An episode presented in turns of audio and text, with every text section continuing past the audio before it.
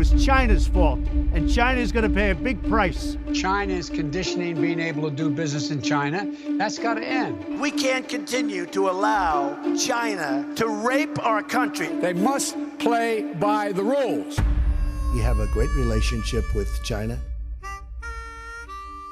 A escalada de tensão entre os Estados Unidos e a China tem vindo também em crescendo nos discursos de campanha de Biden e Trump para as presidenciais norte-americanas. Os dois países trocam acusações de segregação económica e comercial, de restrição e pressão sobre os média, de riscos de segurança na região do Indo-Pacífico.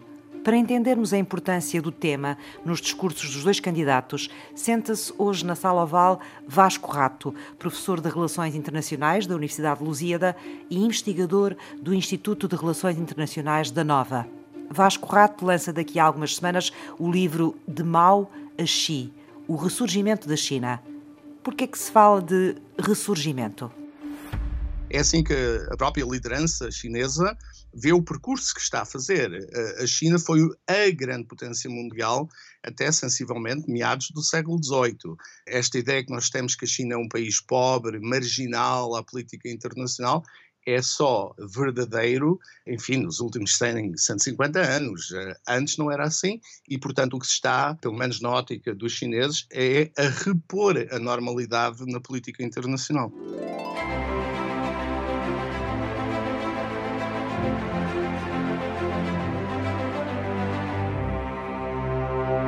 a tensão uh, com a China, entre os Estados Unidos e a China, acentuou-se nos últimos quatro anos, mas uh, é necessário recordar que não começa com Trump. Quer dizer, isto não é uma política de Trump e Trump não é inteiramente responsável por este agudizar das tensões. Eu recordo os ouvintes que em 2011 a administração Obama fez o, o chamado pivô para a Ásia, em que começou a alocar dispositivos, recursos, eh, inclusivamente dispositivos militares para a Ásia e afastou-se, digamos assim, da Europa. Eu creio que isto reflete um problema estrutural da política externa americana. Os Estados Unidos são, simultaneamente, uma potência atlântica e pacífica. Nós temos a tendência para esquecer que os americanos estão presentes no Pacífico, de uma forma substancial depois de 1945, mas também antes de 1945. E, portanto, o que está a acontecer é que, com o surgimento da Ásia no seu todo e da China em particular, os Estados Unidos estão crescentemente a disputar influências nessa parte do mundo. É por isso que sentimos, por exemplo, os Estados Unidos, ou temos sentido mais afastados eh, da NATO, portanto da Aliança Atlântica, e é por isso que ouvimos também por parte da China alertas para o risco de segurança que os Estados Unidos eh, representam quando dizem que os Estados Unidos querem criar eh, uma espécie de NATO para o Indo-Pacífico? São duas coisas muito, muito diferentes. Relativamente à NATO, eu creio que os Estados Unidos o que pretende é reequilibrar, digamos, os gastos, a partilha de custos no interior da NATO. Querem refazer a Aliança Atlântica.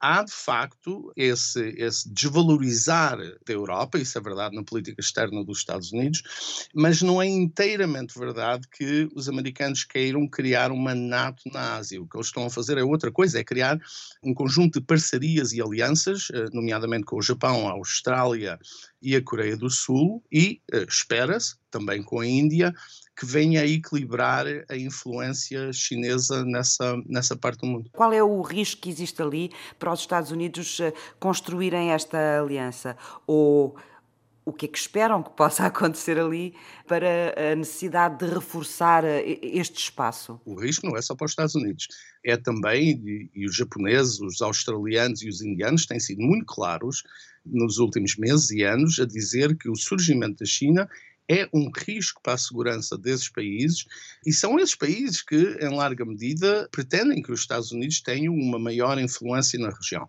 Isso passa por uma maior influência económica, mas também uh, uma maior presença militar. Quais são as outras áreas por onde se espalha esta pressão e onde ela se sente? Eu diria por todas as áreas. Uh, nós temos um bocadinho a tendência para pensar que se trata aqui apenas de um problema de natureza de segurança, um problema militar, mas é uma competição que se faz uh, a nível económico, a nível da, da, corrida às novas tecnologias, no âmbito do ciberespaço, por exemplo, e também a disputa de influências culturais. Os chineses têm sido muito ativos nos últimos anos, aliás, em Portugal tem vários uh, polos do Instituto Confuso e, portanto, trata-se de um, um, conflito que é cada vez mais uh, universal na sua dimensão, mas também se faz a todos os níveis. Uh, provavelmente o melhor exemplo que lhe posso dar no que diz respeito a Portugal é uh, a polémica em volta do, do 5G e do papel da Huawei. Nestas eleições em concreto, qual é o papel que o tema da China joga?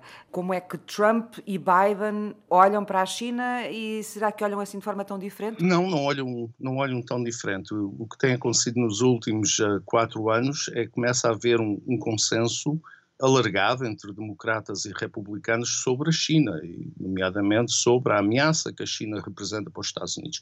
Há durante esta campanha uma discussão muito grande à, volta da China, porque Trump pode, com alguma legitimidade, dizer que a sua política chinesa é apoiada pela grande parte do público americano. E Biden tem um problema com alguns dos negócios que, alegadamente, o seu filho fez na China. E, portanto, as soluções poderão variar ligeiramente. Por exemplo, uma das coisas que Trump fez logo quando entrou na Casa Branca, aliás, a meu ver, errado, foi abandonar a parceria transpacífica, que era, no fundo, uma, uma zona de comércio livre na região. Biden provavelmente retomará a presença dos Estados Unidos na, nesta parceria transpacífica. Quanto do futuro do mundo dependerá da relação entre as duas maiores potências do presente, Estados Unidos e China. Se os homens fossem anjos, nenhum governo seria necessário. James Madison, quarto presidente dos Estados Unidos da América.